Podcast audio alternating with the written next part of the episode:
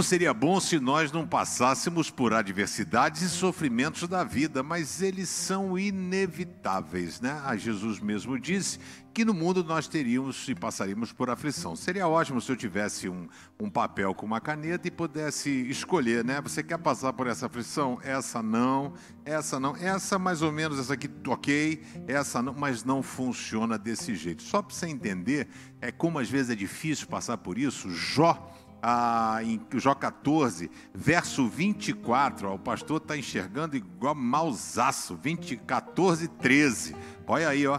Então diz assim: Ah, se tu me pusesses no mundo do dos mortos e ali me escondesse até que a tua ira passasse, então marcasses um prazo para lembrares de mim. O que Jó queria era o seguinte: tem como fazer essa história passar rápido? Será que o Senhor pode me levar para um canto que seja para que eu não perceba a dor das coisas que estão chegando até a minha vida?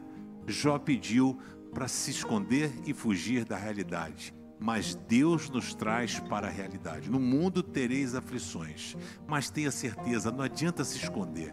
O que a gente precisa é ter a certeza de que o Senhor está do nosso lado para nos ajudar a vencer toda e qualquer adversidade. Essa é a certeza que eu, você, precisamos ter. Não fuja do problema, encare. Mas não encare sozinho, encare com Jesus.